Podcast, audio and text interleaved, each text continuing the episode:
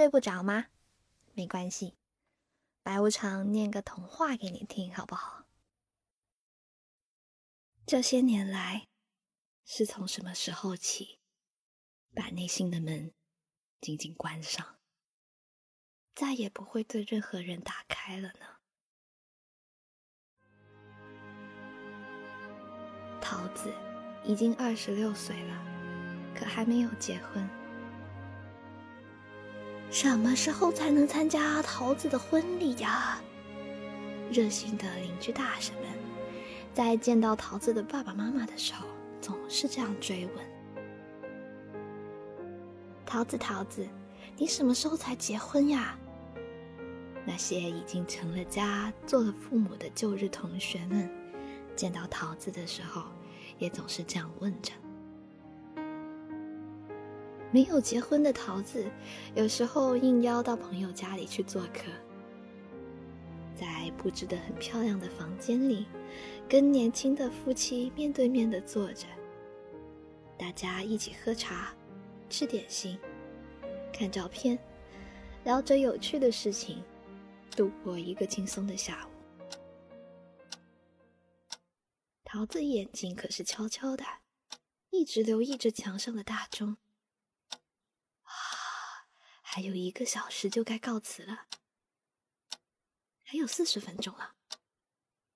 哎呦，时间一到，桃子就站起来感谢主人：“我该走啦，谢谢你们请我来，今天下午过得真高兴。”于是主人也热情的回答道：“哪里哪里，桃子可要常常到我家来玩，不要一个人待在家里了。”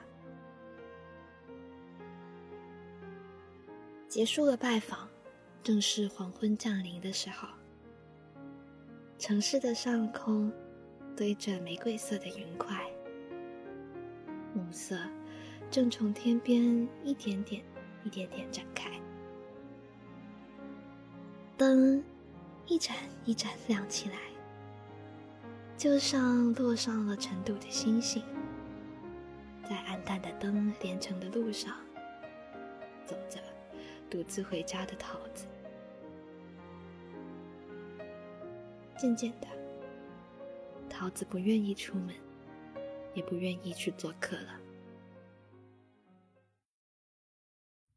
父母都很担忧，这孩子变得孤僻了呀。这样下去怎么行呢？唉，在自己的卧室里。桃子好像总是听见父母在门外叹息的声音。啊，也许应该自己搬出去住了吧。桃子心里计划起来了。桃子开始留心橱窗上、报纸上的分类广告了。在城市里，出租的房间样子都差不多。有四方的灰白色的墙，从窗口望出去，只看得见成群的灰色高楼。走进去，就像被关进了一个很久不用的抽屉里。嗯，住在这样的房间里，桃子一直犹豫着。在一个黄昏。报上登出了一则小小的启示：花地旁边的木屋出租。短短的广告，被花朵图案的分隔线围绕着。桃子想：这个城市的什么地方才有花地和木屋呢？但是，广告却千真万确的印在那里。桃子试着拨通了电话，很久都没有人来接。不知怎么，桃子仿佛听到了另外一头响起的铃声，是在远离人烟的地方，空寂的木屋里，一声又一声响着的电话铃。终于，一个老婆婆来接听了。啊是位年轻的小姐呀。老婆婆听起来很高兴的样子。不是有心的人，可看不到这个广告啊。这个星期日，你就来看看房子吧。老婆婆告诉了桃子去木屋的走法。星期天的早晨，桃子坐上了横穿半个城市的公共汽车。春日的原野上，只有这一条狭长的公路，无穷无尽的伸展着。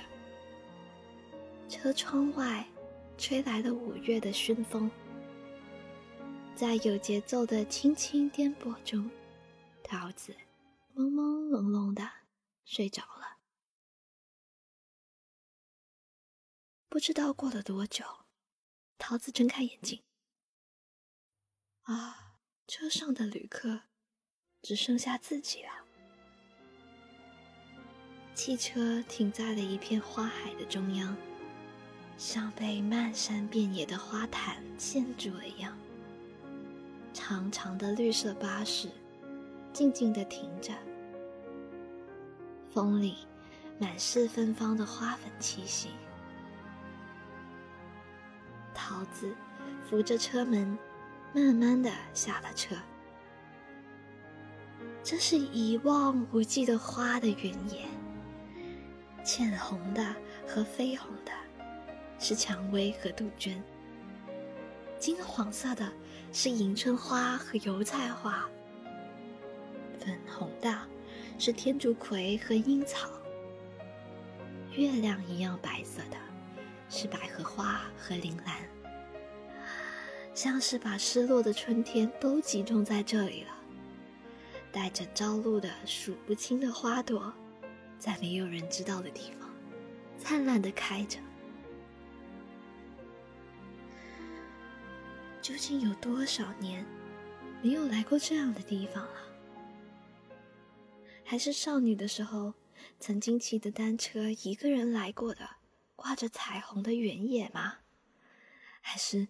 更早更早之前，无忧无虑的奔跑过的夕阳下的花地，还是这是许多年前特别珍惜的圣诞卡上曾经画着这样开满鲜花的原野。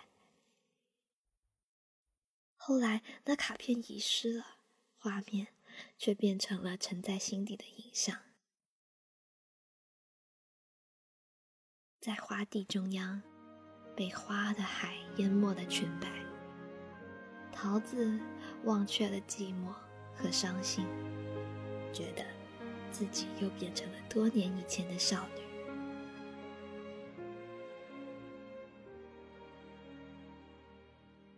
在不远的地方，桃子看见了自己要找的木屋，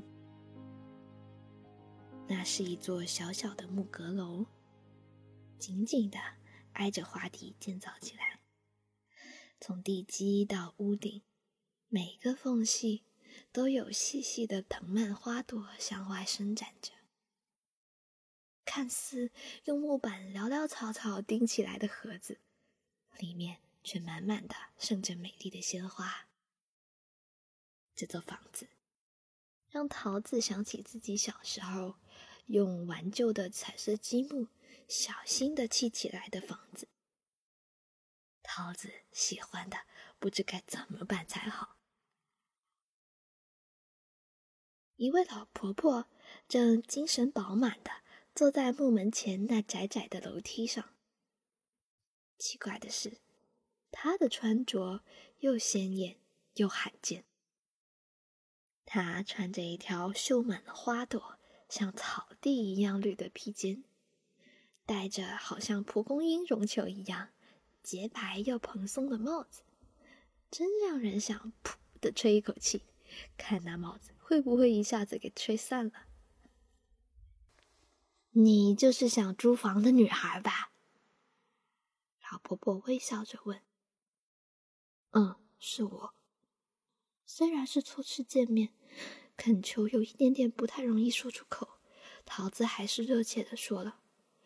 我我喜欢您的房子，请租给我吧，什么条件都行。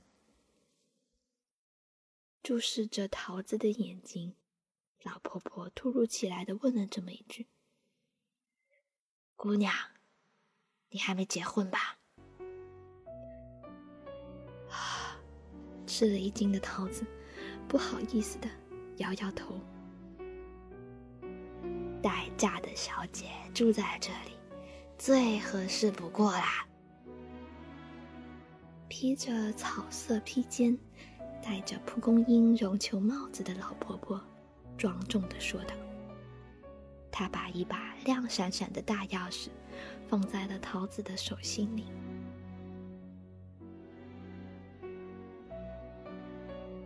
住进阁楼的第一天晚上，桃子。好久好久都睡不着。这是个满月的夜晚，也许因为窗子特别大，整个房间都好像泡在了月光的深深的水里。月亮地里，白色的薄窗帘轻轻的漂浮着。老婆婆的问话又在耳边响起了。姑娘，你还没结婚吧？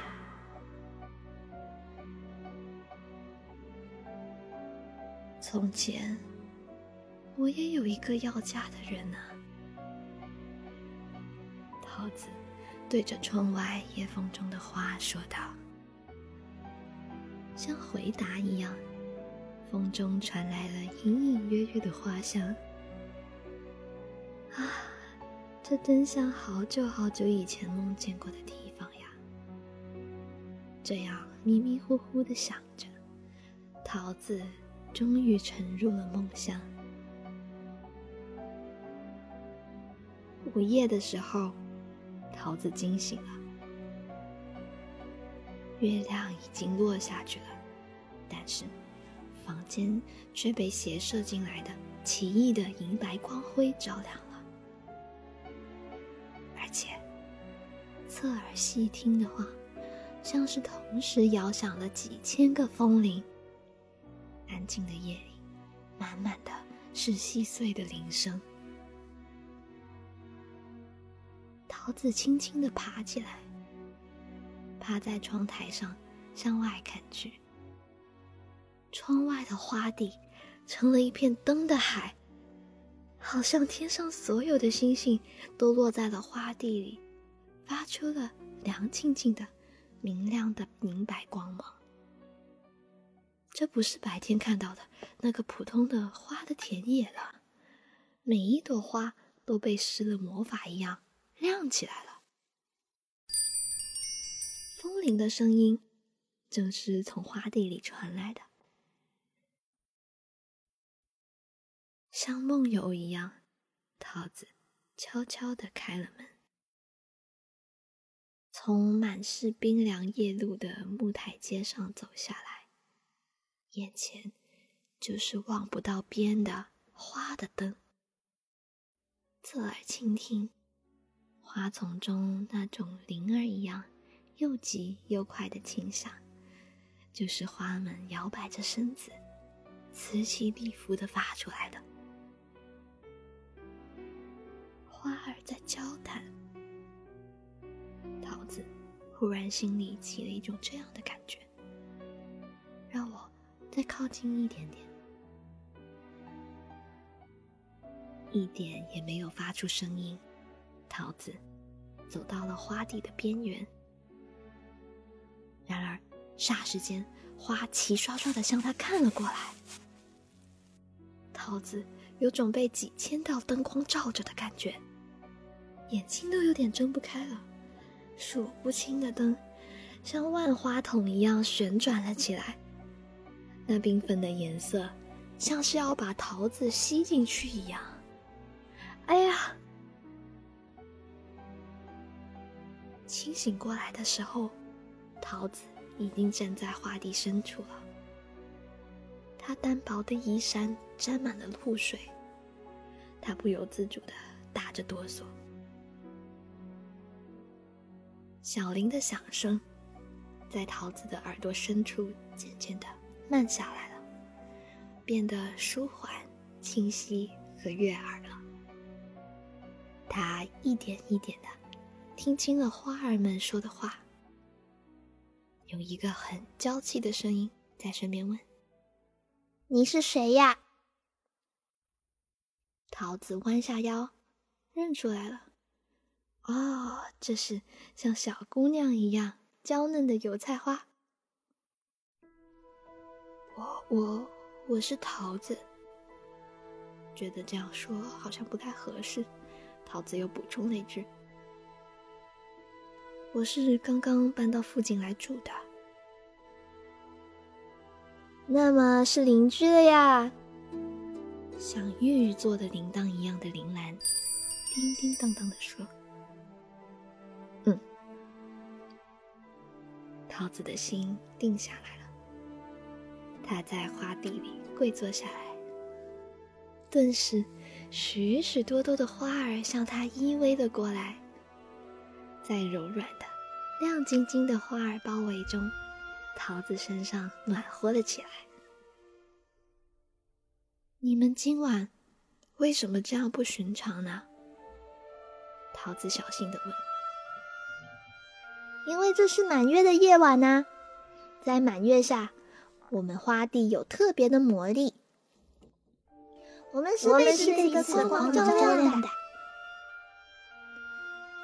许多小金钥匙一样的蒲公英一起回答道：“桃子想把跟平时不一样的蒲公英看得仔细一些，但桃子的衣角被什么勾住了。”是有风的嫉妒圈，他拉着桃子的睡衣，尖声尖气的说：“你的衣服啊，太暗淡啦！”哦哦，是，这是我的睡衣。看着嫉妒娟那撒着斑点又打着美丽皱褶的桃红花瓣，桃子真的惭愧起来了。我们呐，一生只穿一件衣服。哟，这是色泽浓郁的大丽花。这件衣服就是我们的婚纱，即使凋残了也不换下。我们的一生都是穿着袈裟度过的。最开始，我们也许是一段根，也许是一粒小小的种子。哦，这是纤纤的阴草在说话。可是我们心里都藏着颜色，是无论在泥土深处睡了多久，都不会忘记的颜色。望着盛开的花，桃子深深的难过了。我，我也像在泥土深处呀，但是我的花在什么地方呢？桃子悲哀的想着：“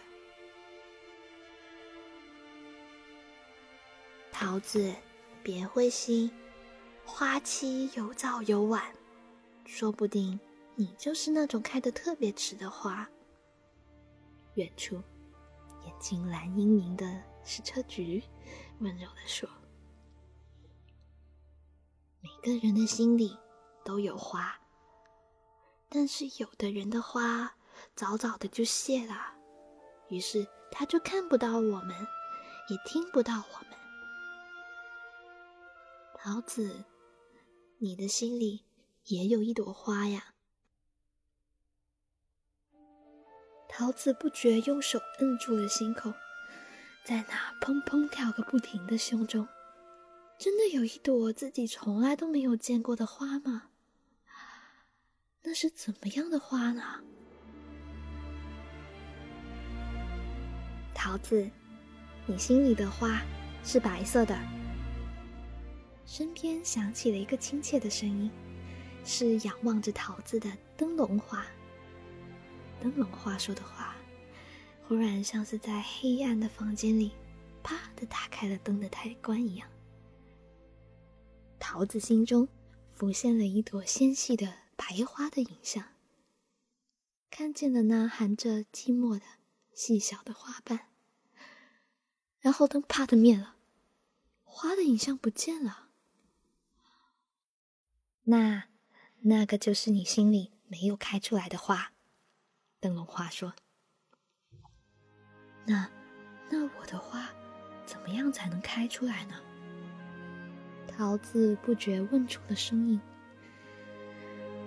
要像我们一样，一心一意的，不怕寂寞，不怕冷，也不怕黑。最重要的是，你要相信自己一定能开出花来。”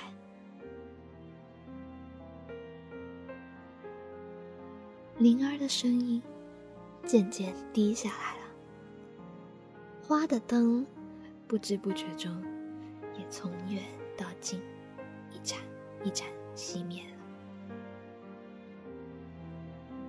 满月的魔法快要消失了，梦梦中，桃子想到，他的眼皮也沉沉的垂下来，睡着了。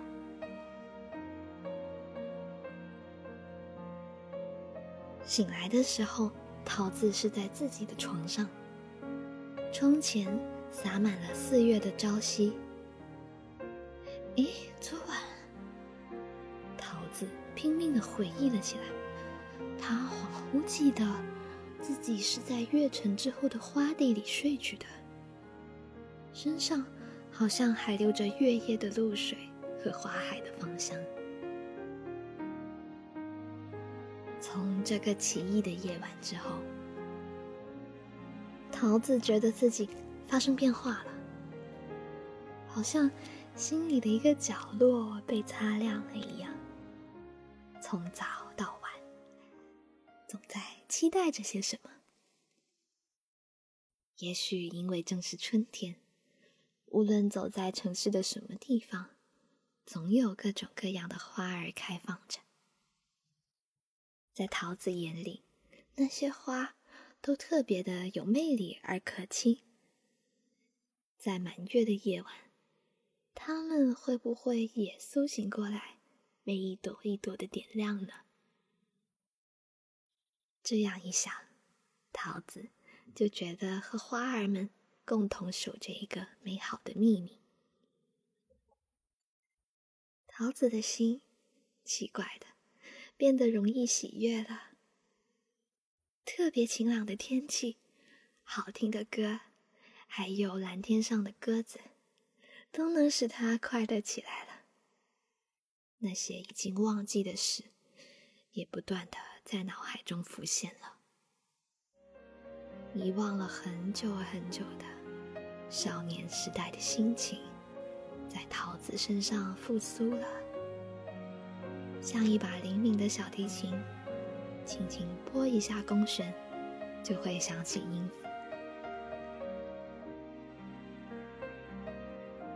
这些年来，是从什么时候起，把内心的门紧紧的关上，再也不对任何人打开了呢？真好像在又冷又黑的地方。一个人待了很久很久啊！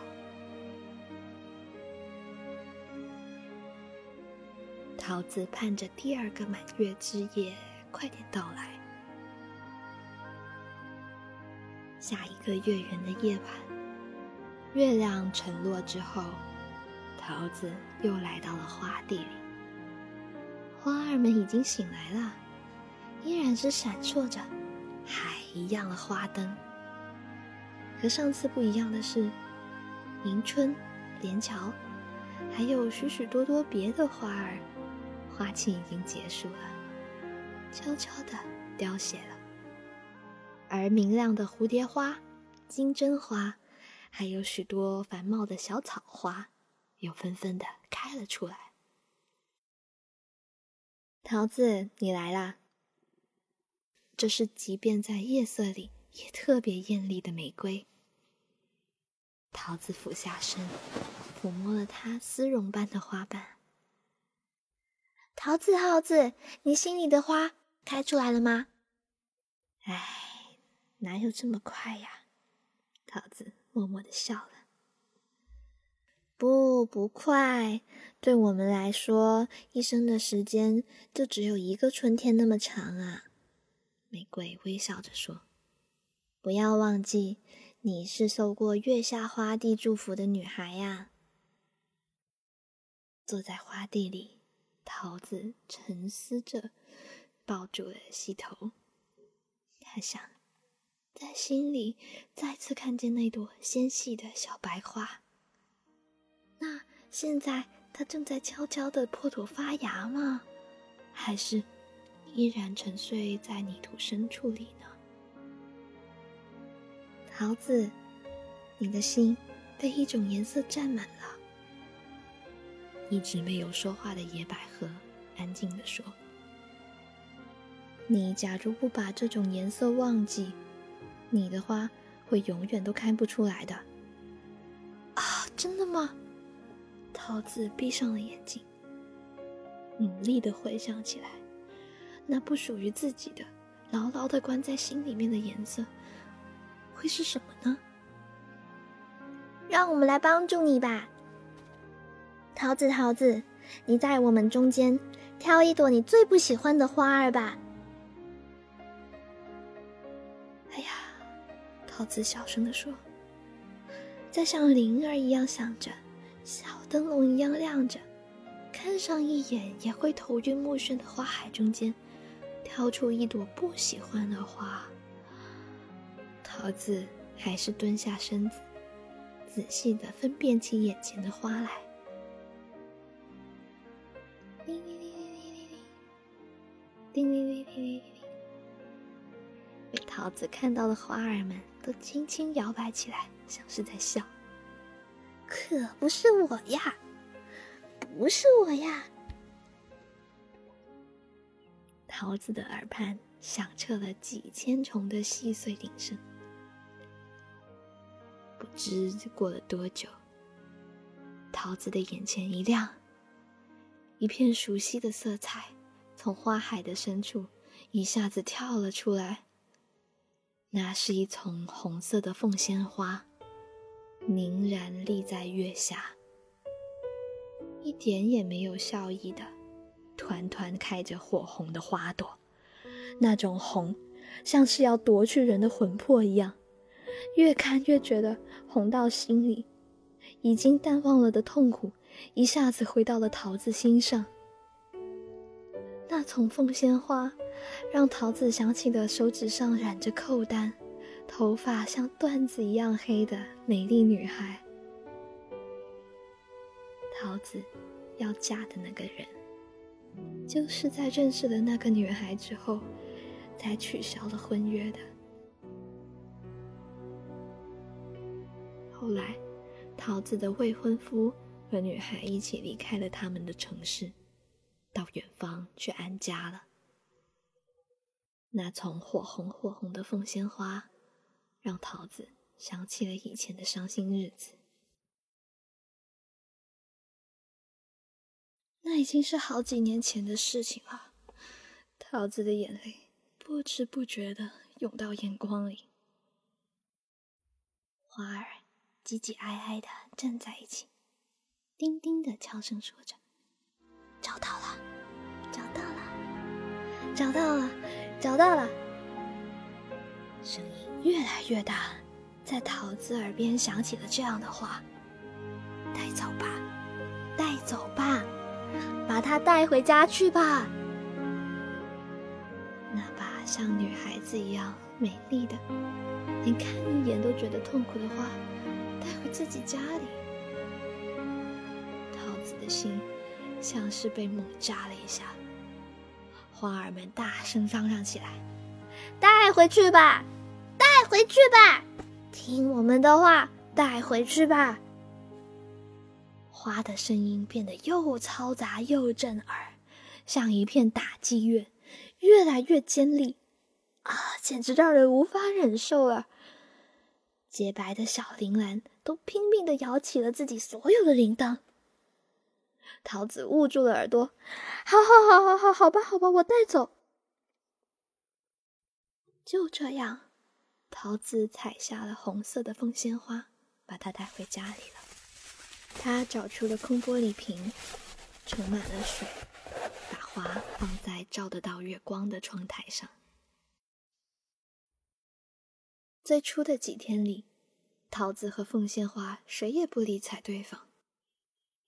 然而，每当桃子悄悄地注视着凤仙花的时候，好像真的有一种灼热、痛苦的神秘颜色在徐徐地向外流去。桃子的心也不可思议的变得越来越平静。在一个月夜，桃子啊，用我染指甲吧。凤仙花突然说：“啊！”桃子吓了一跳，把我摘下来，做成扣单，染你的指甲吧。凤仙花清清楚楚地说：“这快，我就要开拜了。”凤仙花催促道。可可是为为什么？这样对你对我都会很好的，快照我的话做吧。桃子一瓣一瓣的摘下了红红的凤仙花，像小时候用花花草草打扮自己一样，在月下的窗台上，他把花瓣仔细的拧成了红色的枝叶，这样坐着。桃子心里渐渐有了一种温柔的感觉，他仿佛听见凤仙花在无声的说：“这也是我深藏着的颜色啊。”在捣好的花瓣里加进明矾，桃子用纱布沾着凤仙花的枝叶，染红了每个指甲，然后又在月光里晾干。鲜艳透明的指甲涂成之后，桃子的心彻底安详下来了。他心里那密密的红色，终于一点一点淡去，最后完全消失了，好像告别了过去的自己一样呀。桃子快乐的想到。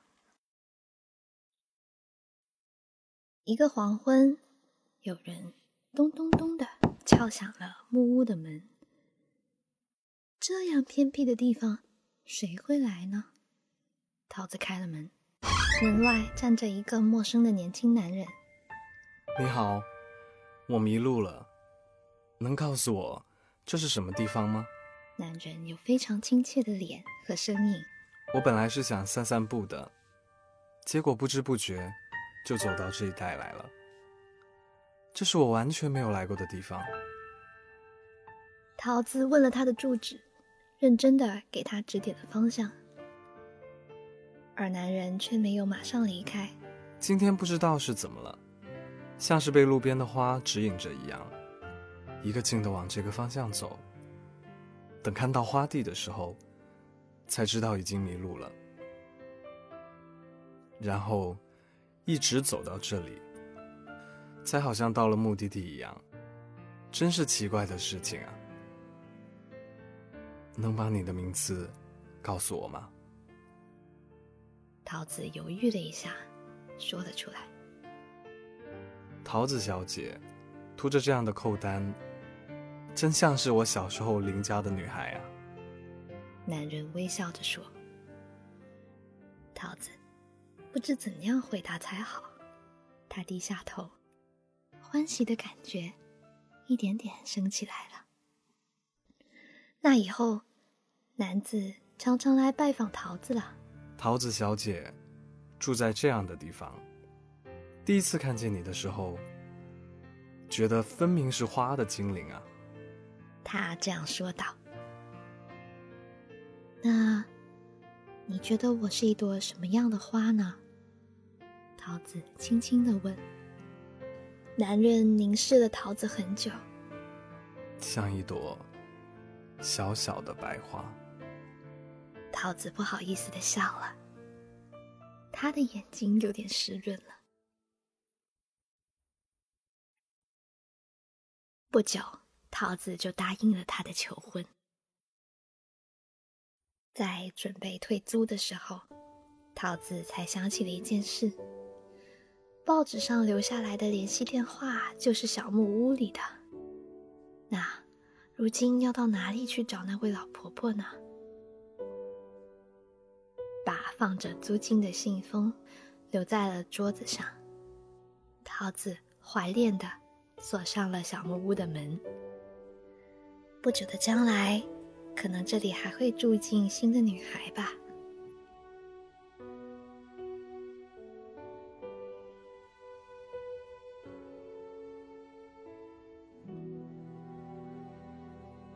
当桃子作为新娘再次来到花地的时候，已经是深秋时节了。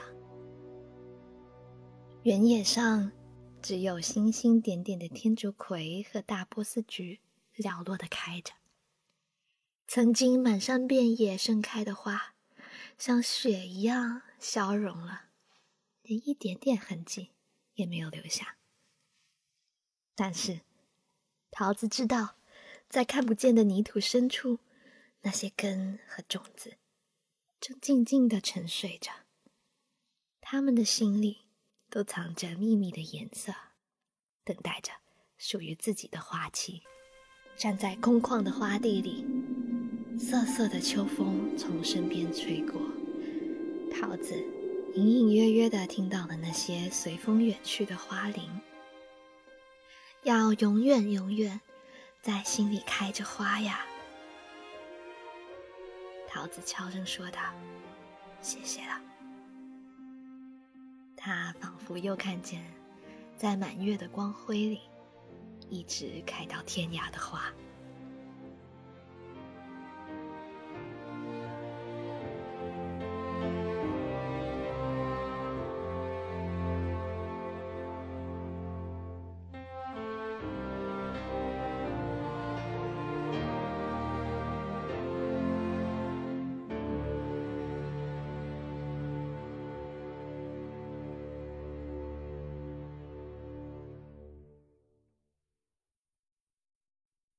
故事念完啦，喜欢这个童话吗？